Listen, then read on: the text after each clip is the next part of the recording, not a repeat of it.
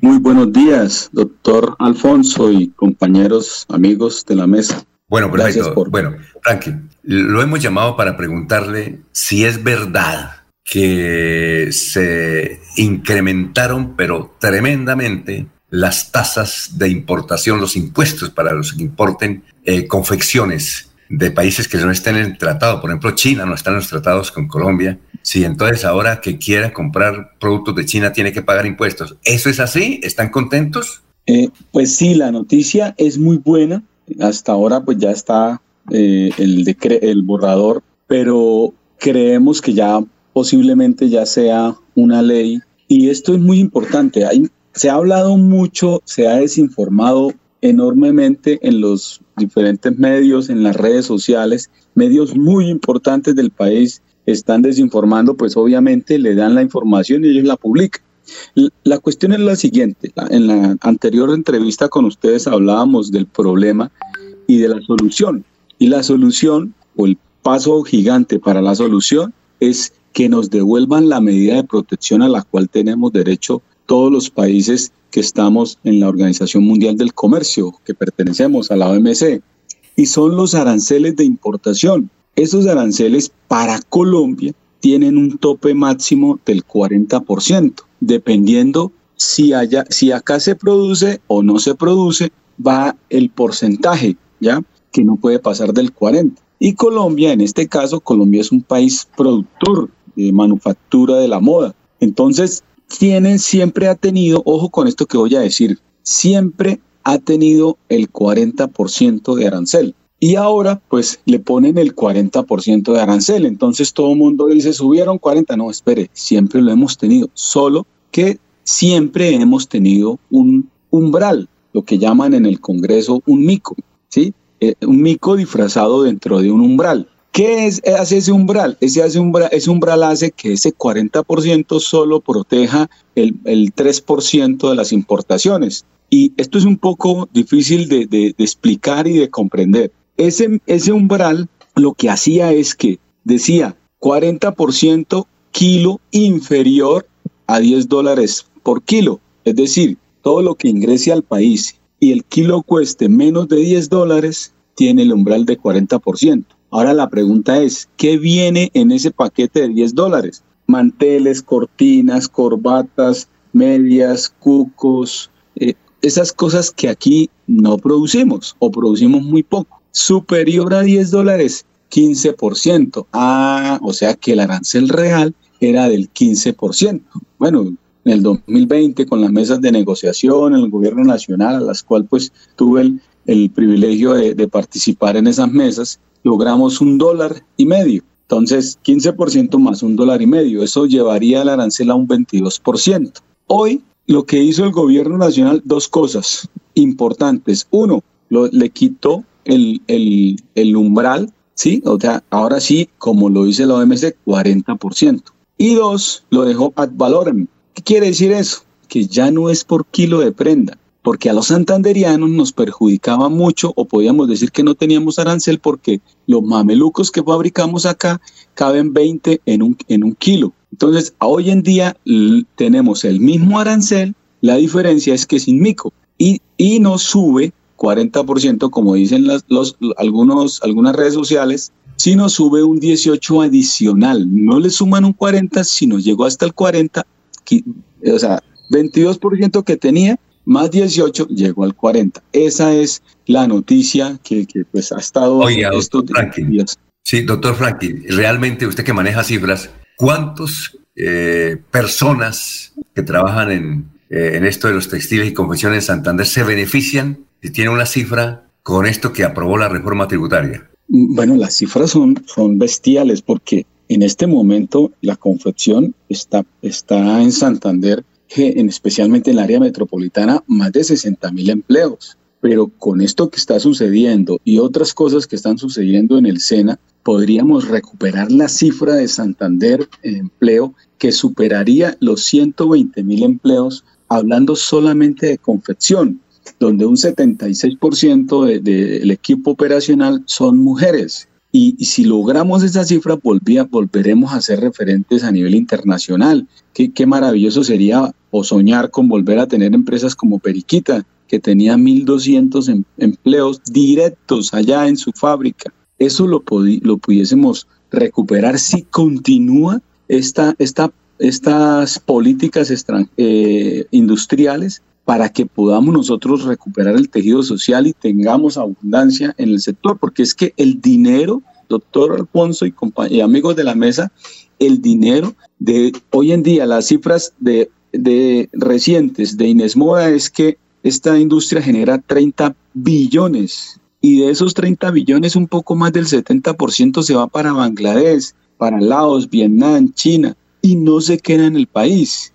Si logramos recuperar el 70% que sea industria, ese dinero se queda dentro del país, se queda en el país. Entonces eso genera estabilidad en, en, en nuestros hogares. Esa es la buena noticia. Ahora, bueno, Doctor Franklin, vamos, mire, eh, hay un periodista muy juicioso, yo no sé si conoce usted este episodio, pero hay un periodista argentino muy juicioso en la CNN que se llama Andrés Oppenhauer. Andrés Oppenhauer tiene, eh, es un hombre que investiga y él no pasa nada si no lo tiene investigado. Entonces él cuenta un episodio que, se, que le ocurrió de una prenda del Perú, que seguramente debe ser también una prenda eh, podía comparar también a, Chile y a, Colombia, donde hay confeccionistas, y además a Santander.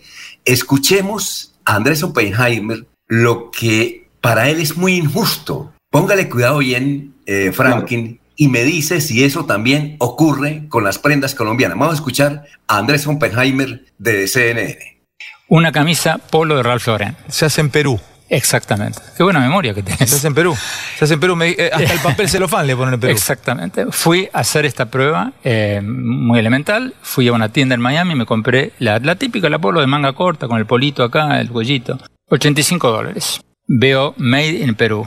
Averiguo, voy al internet, quién la produce, llamo, hago un par de llamados, llego al productor. Y le digo, ¿cuánto de los 85 dólares que pagué yo te llegan a vos que produjo esta camisa, esta remera en tu fábrica en Perú? Me dice, mira, interesante pregunta, me dice, porque nosotros la hacemos enterita. Producimos la, camisa, la, remera, eh, la envolvemos en papel de celofán, le ponemos los alfileres y hasta le ponemos la etiqueta con las barritas del precio. Las empacamos, las mandamos a un centro de acopio en, no me acuerdo dónde, y de ahí va a Nueva York, a Miami. Esa, remera Polo Ralph Lauren eh, hecha en Perú toda, ahí déjame, ahí, ahí, no me acuerdo el valor, pero déjame tirarte un número de cuánto de 85 dólares vuelve a los peruanos que la hicieron. Para, ¿pusieron la materia prima a los peruanos todo para hacerla? Sí, claro. Todo. o sea, la camisa se hizo, la, remera, la, chomba o la camisa se hizo en Perú. Sí, sí, sí, claro. Bueno, sí mejor con un 30 a 35% vuelve a Perú. 8%. 8%. 8%. 8%. El 92% del valor de esa camisa. Pusieron el, pusieron el algodón para la, para la camisa, pusieron todo. ¿Y le vuelve el 8%? El 8%. El 92% del precio de esa camisa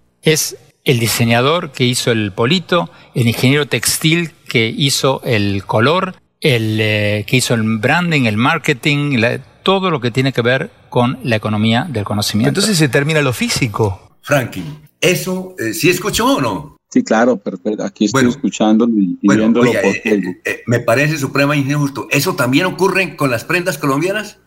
Bueno, son diferentes modelos de negocio, ¿no? Ahí lo que están haciendo es como una maquila en Perú y pues obviamente la utilidad principal se queda en quien tiene la marca.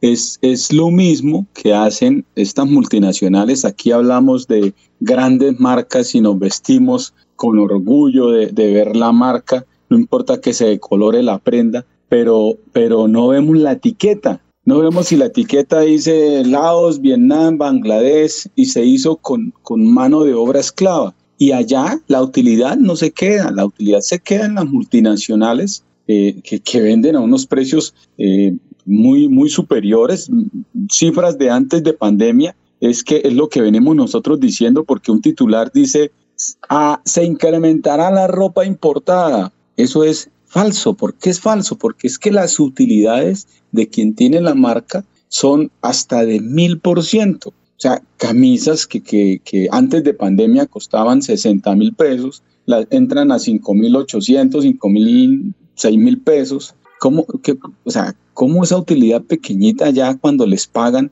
Hay un documental, se lo voy a enviar, doctor Alfonso, donde, donde muestran la, la esclavitud laboral en Bangladesh y, les pagan muy poquito, o sea, 40 dólares mensuales, o sea, ¿quién come con eso? Pero quienes se enriquecen son ellos y, y, genera pobreza en el país, que aquí Colombia y allá en Bangladesh les dan para, para comer. Esa, esa, es la, esa es la cuestión, que el dinero termina en bolsillo, en, manos de los importadores, de los grandes importadores de las marcas y no en la producción. Y eso es lo que yo, eh, eh, Frank, yo le voy a contar esta anécdota. Creo que don Laurencio está incluido en esa anécdota. Hace como unos, que 10 años entrevistamos a, por la mañana a Pedro, eh, al concejal Pedro Nilsson Amaya. Y cuando terminó, estaba ahí, por ejemplo, Carmen Elisa Balaguera, estaba Laurencio Gamba, no sé quién más. ¿Recuerda usted, sabes? don Laurencio, que nos eh, invitó, Pedro Nilsson dijo, vamos a desayunar. Pero entonces no, no nos invitó a desayunar a, a Tony ni a Chifla, sino que nos invitó a desayunar a una de las fábricas de calzado que él tenía, aquí en la ciudad de Bucaramanga. ¿Recuerda usted, Laurencio? ¿Usted no fue ese día? Sí, señor, y después estrenamos. Bueno, listo. Entonces, venga, venga, cuento la anécdota, doctor Frankie. Entonces, de pronto llega eh, don eh, Pedro Nilsson y nos regala zapatos. Y entonces regala zapatos y en los zapatos que nos decía, decía hay Vélez, la firma Vélez. Yo le dije, uy, gracias, eh, es que usted es dueño de Vélez, tiene el hermano trabajando allá o, le ganó una demanda a Vélez. Dijo, no, es que yo le fabrico a Vélez. Todo ese zapato que usted ve en quinta etapa en las grandes tiendas aquí en la ciudad de Bucaramanga lo fabrico yo. Lo que pasa es que ellos cogen y le colocan Vélez. Es increíble. Y, así hay muchos casos, ¿no? Yo creo que también en confección es lo mismo, ¿no, Frankie? Sí, es igual. Eso se llama maquila. Y, eso es un, es un negocio bien, bueno, eh, que genera estabilidad, porque eh, quien tiene la marca, pues tiene algo muy valioso y lo que hace es maquilar no solamente la, fábrica del exconcejal Pedro Nilsson, sino muchas fábricas. Y sucede aquí con Bobel Gómez, que es de, de niño, y muchas fábricas. A quien le gusta ese negocio tiene una ventaja y es porque no tiene que preocuparse por ir a vender. Nada, simplemente tome, este es el pedido, tome el anticipo, fabríqueme, usted agarra una utilidad y yo agarro otra sin importar a cómo lo venda yo. Eso, eso, pues, está bien. Mm, lo que, lo que sí debería estar mejor es que nosotros podemos ser marca, podemos ser tendencias. Eh, yo ponía un ejemplo. por ahí hablaba un, no sé si, si podemos hablar de marcas de chocolate. Claro, claro, eh, claro. Por ahí un, candidato santanderiano a la presidencia eh, dijo, yo desayuno con chocolate gironés. Yo me imagino que las ventas se dispararon. Entonces nosotros le decíamos, venga, ¿usted por qué en vez de tener la ropa que la está haciendo tan famosa con el cocodrilo acá y, y, los zapatos Ferragamo y, y la... ¿Por qué no usa una marca nuestra? y nos dispara y, nos sube las ventas a nivel nacional, porque esos 15 minutos de él hubiesen servido para impulsar marcas santanderianas. Nosotros podemos ser marcas. Vean, vino un amigo peruano a dar una charla acá y me dijo, mire que yo quiero comprar zapatos y le dije, bueno, vámonos, pero no lo voy a llevar a San Francisco, sino lo voy a llevar a las fábricas. Por allá el Gaitán y ese señor allá escuchaba los martillazos y echaba zapatos, echó como siete pares. Yo le dije, ¿va a vender? Dijo, no, es que a estos precios y con esta calidad, eh, esto, es una, una, una, bendición. Yo voy a tener los zapatos todos del mismo número y se fue feliz. O sea, nosotros podemos ser tendencia, nosotros podemos ser marca, necesitamos es un cambio de cultura y que, y que nos apoyen. Vea, yo pongo un ejemplo aquí eh, con, con el permiso del autor un, un, niño hace como 40 años de, de los ranchos de transición eh, que no tenía ninguna oportunidad, pues algo así como que la mamá le, dio unos chancletazos y lo metió ahí del vecino que pegaba zapatos ahí, que hacían tareas para las fábricas. Ese niño aprendió ese oficio, así allá en la transición, cuando eran ranchos. Recuerdan que, hoy en día es un barrio muy bonito, pero durante muchos años fue ranchos. Hoy en día ese niño, las zapatillas de él cuestan en Europa mil euros. ¿Quién le dio la oportunidad? La industria. Ese niño calza a Miss Universo, a, la señorita Colombia, que es el señor Germán de Paraíso. O sea, es, podemos ser tendencia, podemos ser moda. Vea, vea el ejemplo tan bonito que ustedes vieron la noticia de un señor que le, eh, le quitaron la moto y que gritaba y hacía escándalo y un empresario pues le pagó todo eso.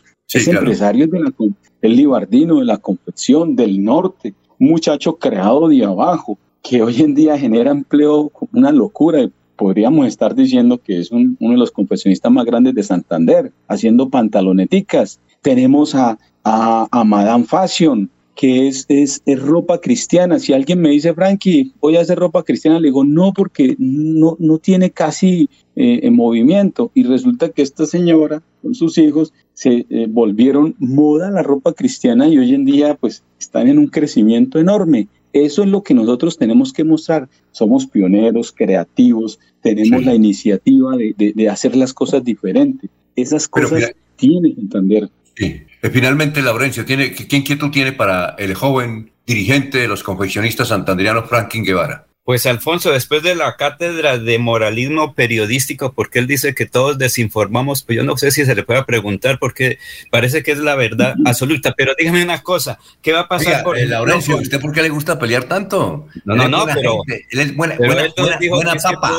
Que todos, desinformamos, no sé si él también nos está induciendo a todas esas cosas, pero mire, eh, echa la, echa la ley, echa la trampa. ¿Dónde queda el contrabando técnico o la compra de libre comercio? Porque es fácil comprar a pesar de que eh, fue aprobada la reforma tributaria, se aplicará mucho tiempo atrás. Pero no tenemos una serie de tratados de libre comercio, el proteccionalismo, la protección. ¿Dónde queda? Entiendo que usted obviamente ha exaltado unos eh, empresarios que los conozco casi a todos, que son ejemplo, pero cómo quedó también las antiguas fábricas por toda esa situación del libre comercio que los acabó. Doctor Laurencio, eh, muchas gracias por esa pregunta. yo soy comunicador, yo soy comunicador, no, no tengo ese doctorado. No, a, mí, a mí sí me puede decir doctor. Yo, yo no soy doctor, pero me puede decir doctor.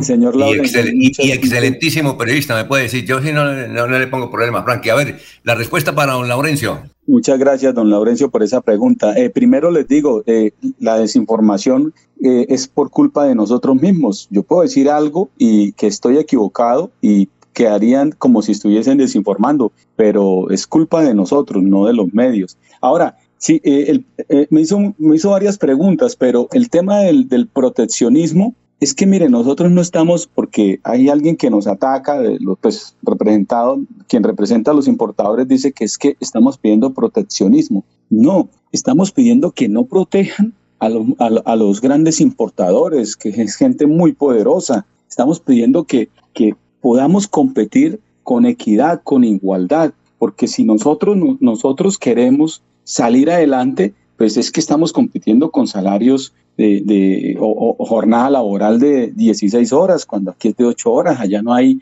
derechos humanos, derechos laborales, aquí sí, aquí tratamos bien al, al, al, empleado. Y esos empleados, esos empleados que están ahorita en las fábricas son el semillero de la industria, sin esos empleados no, no, no hay continuidad en la industria. Entonces, lo que nosotros pedimos es que nos dejen trabajar y que nos dejen competir con equidad, porque si no, si no es así, pues no, esto no va para ninguna parte. Creo que, que, es lo que nosotros pedimos. Bueno, oiga, eh, Franklin eh, Guevara, dirigente, joven dirigente de los confeccionistas, muchas gracias por haber estado aquí en Radio Melodía y no se les olvide enviarme el documental que nos prometió sobre el asunto de las confecciones. Muy amable, Franklin. Muchas gracias a ustedes eh, por este espacio que nos abre.